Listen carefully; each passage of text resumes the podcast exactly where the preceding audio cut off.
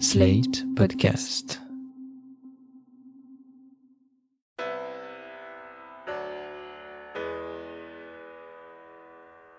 Bonjour et bienvenue dans ce 36e épisode du Monde devant soi. Je suis Christophe Caron et je suis en compagnie de Jean-Marie Colombani, directeur de la publication de Slate, et Alain Frachon, éditorialiste au Monde. Bonjour à vous. Bonjour Christophe. Bonjour Christophe. Avec nous aujourd'hui un philosophe. Bonjour Bernard-Henri Lévy. Bonjour. Bernard-Henri Lévy, vous venez de publier ce 10 juin chez Grasset, Ce virus qui rend fou.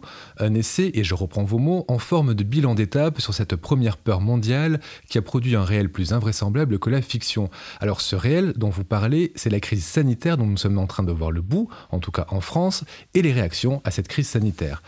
Alors on ne l'entend pas à l'oral, mais vous mettez des majuscules à Première Peur mondiale, comme lorsqu'on parle de la Première ou de la Seconde Guerre mondiale, comme pour souligner l'ampleur du choc qui a secoué la quasi-intégralité de la planète. Un choc qui nous a rendus tous fous, dites-vous, un moment d'égarement qui vous a sidéré, plus que la pandémie elle-même vous a sidéré. La peur nous a donc fait surréagir, Bernard-Henri Lévy? Oui, je, je, le pense. Je pense que la, peur, contrairement à l'anxiété, euh, n'est pas bonne conseillère. Je pense qu'elle fait que les humains perdent leurs réflexes, euh, que les plus, euh, les plus articulés, les plus sophistiqués des humains les perdent aussi, autant que les autres, et qu'on a assisté, oui, à une, on a vu se déployer une épidémie de terreur, et que ce virus du virus peut avoir fait des, des dégâts aussi grands que ceux de la maladie. Alors quand on vous lit, on comprend bien comment le confinement vous a pesé et vous interrogez sinon sa validité, au moins la manière dont il a été mis en place. Euh, on va y venir. Jean-Marie Colombani, cette critique du confinement par Bernard-Henri Lévy vous a interpellé Oui, c'est ce qui me gêne un peu dans le livre qui est par ailleurs euh, d'une très grande richesse, on y reviendra bien sûr, mais le, la récusation au fond du confinement me gêne parce que que faire d'autre?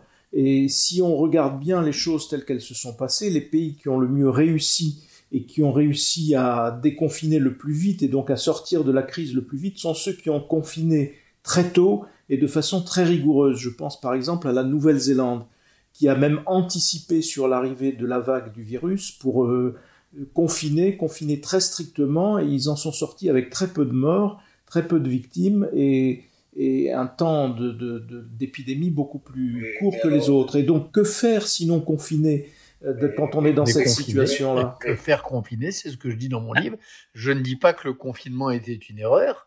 Je dis que la manière dont on a vécu ce confinement euh, euh, était une erreur, mais que la, la décision de confiner, euh, la décision de mettre les populations à l'abri, euh, il y a plusieurs passages du livre où je dis qu'elle était probablement inévitable. Première chose. Deuxième chose, je dis probablement, parce que vous savez comme moi qu'il y a des pays qui n'ont pas confiné et qui ne s'en sortent pas plus mal que nous. Je pense par exemple à la, à la Suède, qui n'a pas confiné et dont le nombre de morts rapporté au nombre d'habitants n'est pas extrêmement euh, différent.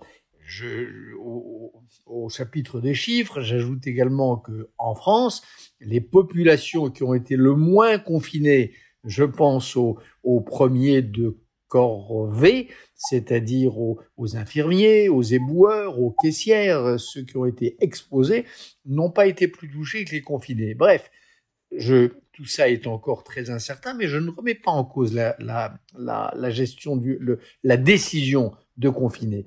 Ce que je, re, ce que je dis, ce que je redoute, c'est que euh, il y ait des, des, séquelles sociales. Ce que je redoute, c'est que ce moment de confinement ait euh, accéléré des tendances lourdes qui existaient déjà dans nos sociétés euh, et qui me semble, si elles devaient s'installer durablement, de nature à les défigurer, les sociétés en question. Confiner deux mois, trois mois, d'accord, prendre euh, des plis à, l'occasion de ce confinement sur la durée, pas d'accord. Voilà ce que je dis dans ce virus qui rend.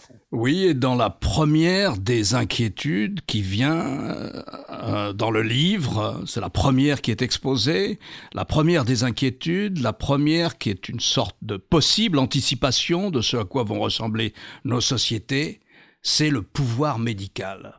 Le pouvoir médical qui prend le pas sur le pouvoir politique. Alors pourquoi le livre procède par question euh, Et puis petit à petit, vous nous amenez à une réflexion sur le discrédit de la parole publique puis la santé posée comme norme absolue dans nos sociétés, et de là on flirte avec l'hygiénisme, et pourquoi pas avec l'eugénisme. Bah oui, le, pouvoir médical, euh, euh, je connais un peu le sujet, je suis un, je suis un philosophe de formation épistémologique. Euh, euh, j'ai lu Michel Foucault, euh, j'ai lu Jean-Paul Aron, le regretté Jean-Paul Aron, qui avait réfléchi à la fin de sa vie beaucoup sur cette question du pouvoir médical. Je sais qu'il y a à la fois chez les chez les médecins cette tentation-là et en même temps la modestie de savoir qu'ils en savent pas toujours très long et qu'ils sont pas toujours plus avancés que nous. Et donc, quand j'ai vu les chaînes d'infos, quand j'ai vu BFM nous asséner tous les soirs euh, leur euh, leur monologue ou encore pire d'ailleurs leur querelle de médecins, je me disais on marche sur la tête. C'est pas ça la République. Et d'ailleurs, Platon dans sa République euh, pose très exactement cette question. Est-ce que je donne le pouvoir aux médecins? Ou est-ce que je le donne aux gardiens de la cité, aux politiques Et il pèse très loyalement le pour et le contre. Et il aboutit, et j'invite nos auditeurs à se référer au texte de Platon, il aboutit après peser des pour et des contre à l'idée qu'il vaut mieux les politiques que les médecins. Ça, c'est la première chose. Après, la santé, c'est formidable, bien sûr, et c'est un grand progrès que de se soucier de la santé des gens. Mais la santé à tout prix, la santé coûte que coûte, en termes moraux. Hein. Euh, on donnera jamais assez d'argent aux hôpitaux et encore mieux aux soignants. Mais la santé auprès de la, au, prix de la liberté d'aller et venir, la santé euh, au prix de, de, de, de, du contact humain, donc de, de, l'éthique, non, ça je ne crois pas. Je crois que la vie, oui, mais la vie bonne, comme disaient les Grecs. Hein, les, les, les Grecs opposaient le bios au Euzein, la bonne vie, la vie enrichie par l'éthique, par le, le, rapport à autrui, etc. Euh, le pouvoir médical, ça veut dire ça veut dire les organes, ça veut dire le soin des organes, le soin du corps en tant qu'il n'est qu'un corps, de la vie en tant qu'elle n'est qu'une vie. Or, n'importe quel humain civilisé sait que l'homme est grand quand la vie est un peu plus que la vie. Quand, quand, quand, le soin de la vie, c'est un peu plus que le soin de la totalité des organes. Voilà. Et c'est ça la civilisation, je crois. Oui, j'entends bien, mais est-ce que vous, est-ce que vous jugez de manière beaucoup plus ponctuelle et pour en revenir juste aux dernières semaines et non pas à cette tendance, peut-être tendance lourde, structurelle de nos sociétés, en, en tout cas en Occident, est-ce que vous jugez que pendant ces dernières semaines, le pouvoir politique a trop cédé pouvoir médical Pendant les premières semaines, il a trop cédé. Il y a eu trois forces qui se sont, euh, qui ont créé une sorte de, mâchoire infernale. Il y a le pouvoir médical qui aurait bien voulu euh, nous voir euh, confinés jusqu'à la Saint-Glinglin, jusqu'à ce que le virus disparaisse par la volonté du Saint-Esprit. Un.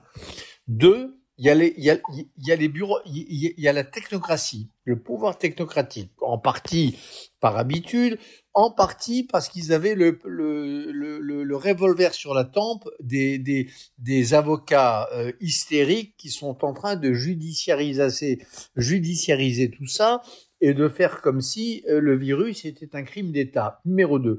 Puis troisièmement, les gauchistes. Une partie de l'extrême gauche. Une partie de l'extrême gauche qui a vu dans ce confinement, dans cette, euh, dans cette interruption euh, de l'économie mondiale, dans cette façon d'appuyer sur le bouton pause de la mondialisation, ils ont vu une divine surprise. Ils se sont dit, mais attendez, le disjoncteur qui va faire tout sauter, on l'a trouvé. Il est là. Hein euh, on, va, on, va arrêter la marche de ce monde qui allait vers la croissance et ainsi de suite. Donc, l'alliance des trois, le pouvoir médical, le pouvoir technocratique, et puis euh, c'est la part radicale et dure des écologistes, euh, pas français, euh, bien au-delà de la France. Tout ça a créé en effet ce climat et a créé euh, ce dont nous sommes en train de parler. Et c'est pas seulement le, politique, il n'a pas cédé, il a pas cédé qu'aux médecins. Il a cédé à tout ça parce que tout ça, ça fait une opinion et une opinion mondiale. Et il s'est ressaisi. Voilà. Dans l'argumentaire que vous déployez, évidemment, il y a toujours, euh, j'allais dire, des, des, éléments qui permettent d'adhérer. Et puis il y a des premiers mouvements aussi qui font un petit peu tiquer parce que sur le pouvoir médical, par exemple, on a quand même eu, euh, c'est comme, c'est comme euh, la critique que vous faites de, la, de la soumission un petit peu trop rapide, un petit peu trop euh, évidente ou trop forte à vos yeux de l'ensemble de l'opinion aux consignes de confinement qui étaient données. Mais jusqu'à présent, on se plaignait d'opinions de, qui n'étaient pas assez sensibles aux devoirs civiques. Or, de respecter les consignes telles qu'elles ont été respectées, c'était fait preuve de civisme parce que c'était fait au nom de la protection des autres, pas seulement de soi-même, mais des autres. De la même façon, de, la même façon, attendez, de la même façon, le pouvoir médical, le pouvoir médical, que faire de la part d'un gouvernement, surtout dans une situation où personne ne savait rien sur rien, et donc euh, à chaque étape, il fallait découvrir quelque chose. Et les médecins eux-mêmes étaient partagés. Je me souviens du tout début de l'arrivée de cette épidémie. Il y avait des médecins qui, comme d'ailleurs l'actuel président du conseil scientifique, disaient, bon, c'est quelque chose d'assez, au fond, très contagieux, mais d'assez anodin qui va passer. Et d'autres qui trépignaient en disant, mais qu'est-ce qu'ils attendent pour confiner parce que ça va être très dur et ainsi de suite. Et donc le pouvoir politique était bien obligé était un petit peu au milieu, au carrefour de ces deux tendances, était bien obligé de d'écouter euh, et de prendre ce qu'il pouvait prendre. Donc c'est une situation où il n'y avait pas affirmation d'un pouvoir médical, parce que le pouvoir médical était éclaté, était divisé. Et d'ailleurs ensuite, les médecins ont, montré la, rapidité avec laquelle ils pouvaient se, cliver en autant de chapelles et de... de se cliver, changer d'avis, terroriser nos gosses en, en leur disant euh, qu'ils étaient les principaux vecteurs de la maladie et qu'ils étaient en train d'affaire. Non, non, non, non, attendez, attendez. Euh, pardon, mais il y a eu ça pendant, pendant les 15 premiers jours. La théorie d'une majorité de médecins est que les enfants étaient des porteurs sains, mais que sans asymptomatiques, pardon, mais qui avaient un pouvoir d'infection. Et donc, euh, dans une humanité euh, qui est habitée par cette vieille affaire que nous appelons complexe d'Édipe, je pense qu'il y avait là, dans la façon dont c'était martelé, et en plus dont, dont ça s'est avéré faux, il y avait là quelque chose d'irresponsable. Un.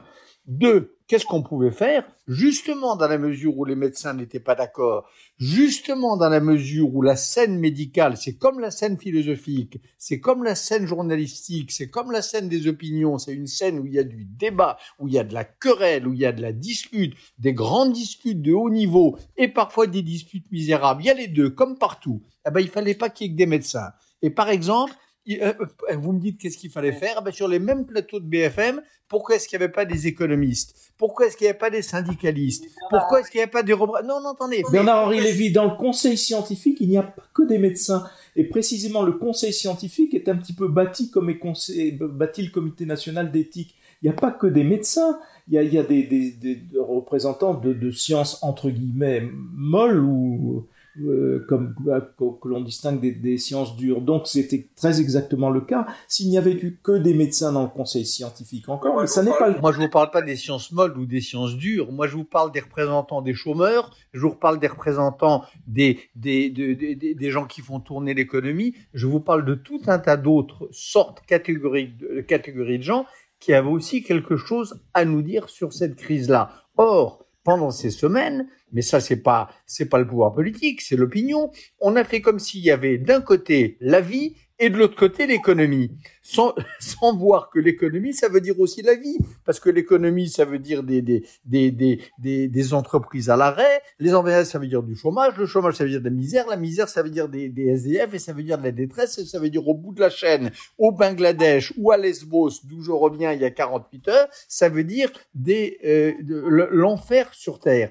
Donc, science dure, science molle, c'était pas qu'une affaire de science. Justement, c'est ce scientisme, c'est ce culte de la science dans des domaines où on ne sait pas grand-chose qui m'a semblé excessif. Voilà. Alors, je fais le procès de personne. Je dis que, comme il y aura une seconde peur mondiale, je voudrais que cette fois-ci, on s'en souvienne. On a oublié l'épidémie de 69. On a oublié l'épidémie de 58. Qu'on n'oublie pas celle de 2020, le jour où il y en aura dans 10 ans, dans 20 ans, une, une autre. Voilà. Alors je voudrais qu'on revienne sur, sur un autre point. Vous avez évoqué euh, un peu plus précédemment euh, la divine surprise, celle qui a permis justement de mettre euh, en pause la mondialisation pendant le temps de cette crise sanitaire. Vous parlez aussi du providentialisme noir, ce qui pour certains ce virus serait un châtiment de la nature et ils ont été nombreux, dites-vous, à se comporter un peu comme le, le, père Panelou. Le père Panelou, c'est ce prêtre dans la peste de Camus qui, dans un serment sévère, explique que si la maladie frappe alors Oran, c'est que ses habitants l'ont finalement bien cherché. On a eu une sorte de, de, de prêche environnementaliste de Panelou et on a fait parler un virus et vous dites un virus ne parle pas. Expliquez-nous ça. Ah ben oui, un virus, un, virus, ça, ça délivre pas de message. Un virus, c'est de la pure calamité. Un virus, c'est du pur mal. C'est de la pure non-vie. C'est quelque chose qui vient se greffer sur la vie pour la, pour la dévorer. C'est, c'est comme le, c'est, c'est, le mort qui saisit le vif, comme dans les, comme les cadavres de Malaparte attachés à des vivants dans, dans Caput. Voilà. Et ça délivre pas de message. Et il y a eu une, une grande obscénité chez certains à se jucher sur les épaules des, morts, des agonisants et à instrumentaliser ce virus pour nous dire la nature nous délivre un message. Et ça, c'est vrai à l'extrême gauche et à l'extrême droite. À l'extrême droite, c'était Philippe de Villiers qui nous a dit j'avais déjà entendu le grondement de la punition au moment de l'incendie de Notre-Dame, mais le virus est en train de confirmer le grondement. Et c'était vrai à l'extrême gauche quand on a entendu des, des gens nous dire que c'était un ultimatum de la nature, que c'était un dernier avertissement, qu'on lui avait fait tellement de mal qu'elle était en train de se révolter et que le virus, c'était le message qu'il nous délivrait. Ben non. Voilà, on, on raisonne pas. Je, enfin, je n'aime pas quand on infantilise les humains, qu'on les traite comme des coupables qui sont frappés et qui doivent faire pénitence. Et ça me rappelle, par parenthèse, et ça je le lis aussi dans mon livre, ça me rappelle de très fâcheux souvenirs. C'est comme ça qu'on parlait en 1940. Alors les enjeux n'étaient pas les mêmes, mais c'est comme ça que parlaient les intellectuels en 40. Vous avez tellement joui qu'il fallait bien que vous soyez punis, et maintenant, faut que vous soyez péni, faut, que vous fassiez pénitence. C'est pas seulement le père Penlou. À ce propos, à propos de 1940, euh, j'étais frappé en lisant ce matin euh, le New York Times, enfin la version européenne, d'un article fait à partir de Paris et qui, qui dit qu'un des livres qui ressort en ce moment en librairie en France, je, ne sais pas, je n'ai pas vérifié, c'était le livre qu'a écrit Marc Bloch en, en 1940, L'étrange défaite. Et on rejoint là cette préoccupation qu'il y a dans votre livre. Au fond, nous l'avons mérité. Mais l'étrange défaite, dans, dans l'esprit du journaliste du New York Times, ce serait qu'au fond, le système de santé français, une de nos fiertés nationales, n'était pas prêt, ce dont on peut discuter. Ce serait que le modèle français, au fond, le modèle euh, colbertiste français, a mal fonctionné, ce dont on peut disputer aussi. Et donc il compare cette, euh, cette défaite subie par le service public à la française, si vous voulez, avec euh, la défaite de l'armée française en 1940.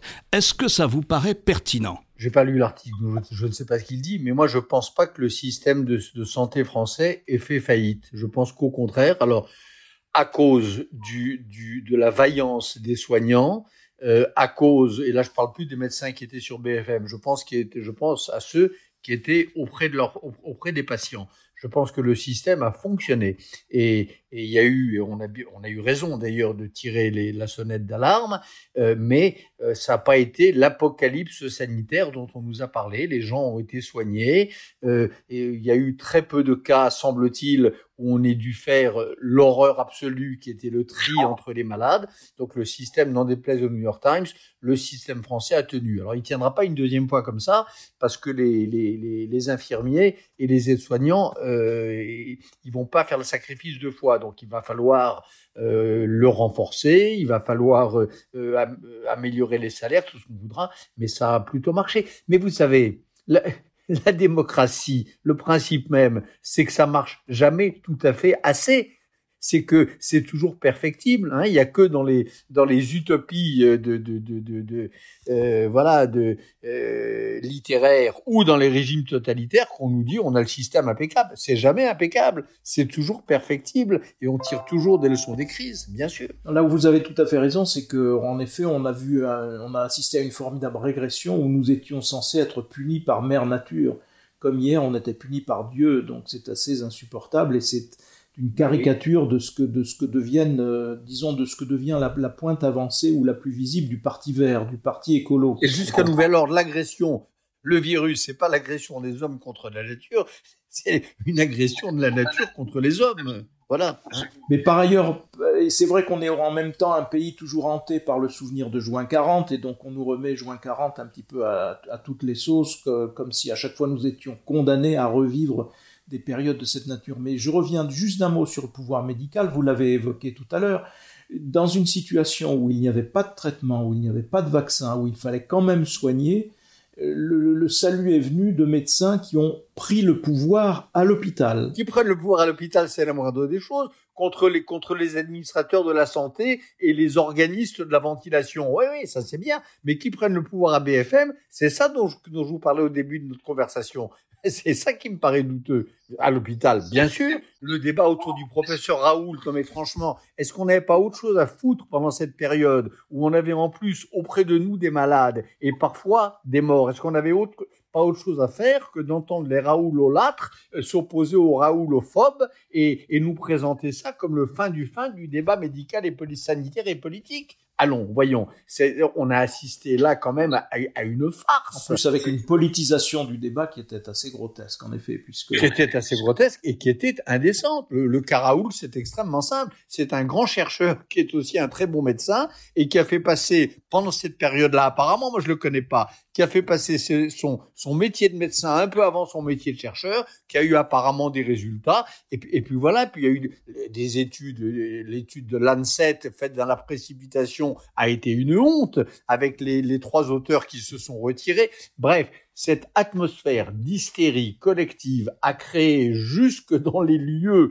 de la, de la sapience médicale la plus incontestée, a créé des désastres. Cette affaire Lancette est un, est un désastre pour ceux qui ont le respect des médecins, comme vous, Jean-Marie Colombani, apparemment, et comme moi, tout autant que vous. Voilà, c'est un c'est très mauvais, tout ça n'est pas bon. Alors le constat est sombre, mais est-ce que vous pensez que nous allons collectivement recouvrer la raison après cet épisode? Est-ce que vous êtes optimiste sur ça, Bernard-Henri Lévy? À une condition, c'est qu'il se passe pas pour 2020 ce qui s'est passé pour 69 et 58. Parce qu'alors, pardon, hein, mais j'ai été, je crois, le premier dans le point à, à, à écrire un papier au tout début de la pandémie sur ces deux histoires qui avaient été totalement effacées des radars. Les, les, les deux précédents, de la pandémie de 69 et de 58, on les avait tous effacés. C'était comme le, le, massacre policier de 62 qui était qui était sorti complètement de 61 qui était complètement sorti des radars et, et euh, préfet Papon etc. Il y a des événements comme ça qui disparaissent à la trappe. Alors cette fois-ci, il faudra pas qu'on oublie.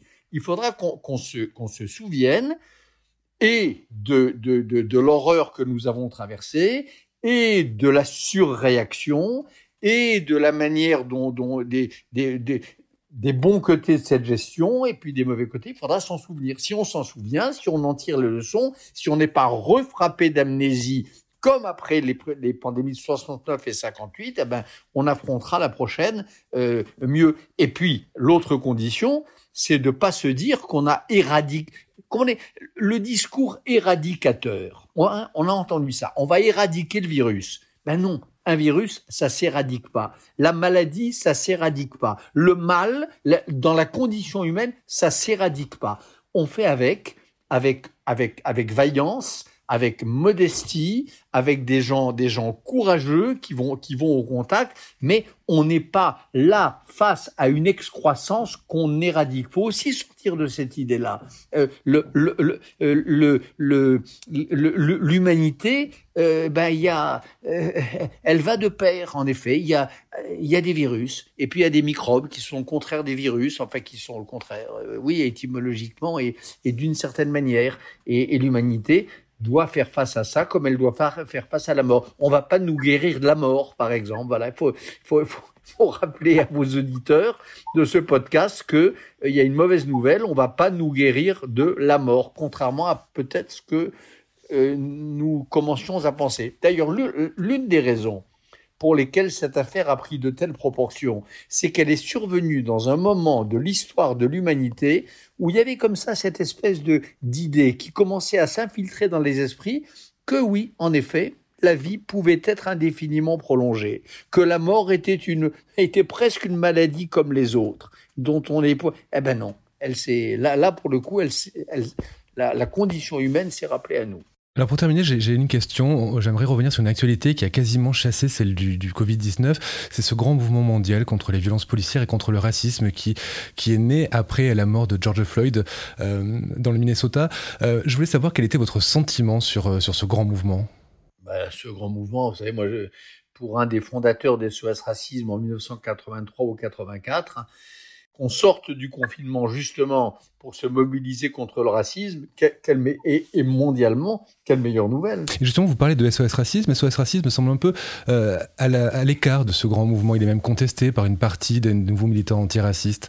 il est contesté par des, par, des, par des indigènes de la République, par des instrumentalisateurs du racisme, euh, peut-être, mais enfin pour l'instant c'est eux qui ont organisé une manifestation extraordinairement digne il y a trois jours ou deux jours, place de la République, au moment même des obsèques de George Floyd, c'est SES Racine qui a organisé cette, manifestation. Alors ils sont peut-être contestés par des, par des gauchistes qui, euh, là encore, euh, euh, instrumentalisent les, les victimes, c'est possible, mais ça m'intéresse pas. Moi, je sais que euh, le travail que fait SOS est tout à fait remarquable et leur manifestation avant-hier, j'ai pas pu y aller parce que j'ai, mais, mais, mais elle était, elle était juste, elle était digne, elle était belle. Jean-Marie? Non, non, je suis euh, tout à fait avec évidemment le la résurgence de. Il y a, il y a ce que Bernard-Henri Lévy vient de dire, c'est-à-dire à, l'intérieur du mouvement antiraciste, il y a des extrémistes qui se singularisent par, euh, par en effet leur radicalité, leur violence et leur haine. Et d'ailleurs, ça nous renvoie au, rôle des télévisions, puisque quand vous regardiez les télévisions, vous en aviez sur une des télévisions, vous aviez justement la parole donnée à ces militants euh, radicaux qui insultaient les policiers, qui consistaient à, leur balancer euh, des, des, paroles toutes plus haineuses les unes que les autres. Et donc on pouvait avoir l'impression que c'était ça la manif euh, en faveur de, en souvenir d'Adama Traoré. Et puis vous aviez eu sur une autre télévision la manifestation filmée autrement, avec beaucoup de jeunes de, tous horizons, très jeunes, qui manifestaient et qui terminent leur manifestation en faisant quoi? En chantant la Marseillaise. Et donc ça change évidemment tout le regard que l'on peut avoir. Bien sûr. Mais, mais par exemple, regardez le... Je vois qu'on débat là sur la, sur la, sur la génuflexion. Euh, là encore, les gens, mais les gens mélangent tout. Et, là aussi, c'est un autre virus qui rend fou.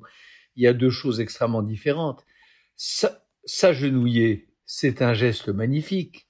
C'est un geste de grande dignité. C'est d'ailleurs déjà, chez certains, le geste de la prière, tout simplement.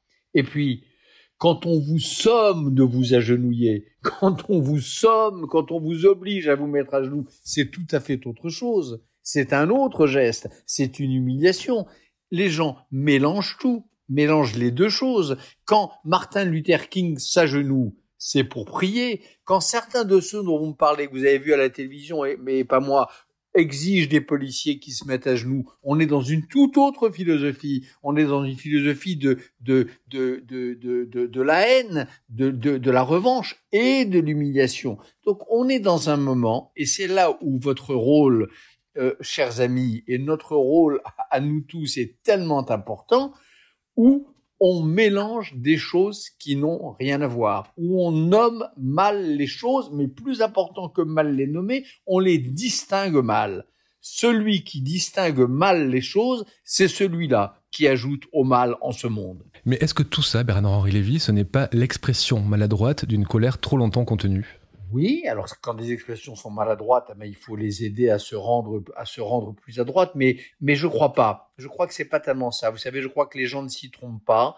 euh, les, les, les âmes euh, probes, euh, elles savent ce que c'est que de s'agenouiller parce qu'on prie ou parce qu'on compatit ou parce que on rend hommage. Elles le savent très bien. Et puis les les les les radicaux, euh, ceux qui se moquent des victimes, ceux qui se foutent des victimes, des victimes du racisme et qui, qui en veulent à la République, elles savent très bien ce qu'elles font quand elles, quand elles disent aux policiers mets-toi à genoux, euh, ou quand elles traitent un policier noir de, de, de, de bounty, autrement dit, quand elles lui adressent une injure raciste, euh, et ainsi de suite. Je crois pas que ça soit une expression euh, obscure de colère contenue. Je crois que il y a aujourd'hui dans le champ politique français une, une bataille qui est aussi qui est une bataille politique, qui est aussi une bataille sémantique, qui est aussi une bataille d'appropriation des des, des, des, des signes et des et des attitudes, et que tout ça est probablement inévitable, mais que nous devons euh, enfin nous devons, en tout cas moi j'essaye d'y être vigilant. Et c'est et, et, si on veut introduire un peu de sagesse dans le débat public, c'est à condition de démêler cette confusion des signes, cette confusion des, des, des langues et cette confusion des, des messages. Merci Bernard-Henri Lévy d'avoir accepté notre invitation au Monde devant soi. Je rappelle ce virus qui rend fou aux éditions Grasset, disponible depuis le 10 juin et nous ne pouvons que vous conseiller de le lire. Merci à vous. Merci Christophe Caron, merci Jean, mon vieil ami Jean-Marie, et merci, et, merci Alain Frachon. Merci. Merci à vous, on se retrouve la semaine prochaine pour un nouvel épisode du Monde devant soi. Vous venez d'écouter Le Monde devant soi, un podcast slate.fr à retrouver tous les samedis matins sur slate.fr ou sur votre application de podcast préférée. Si vous avez aimé, n'hésitez pas à vous y abonner et à nous mettre 5 étoiles.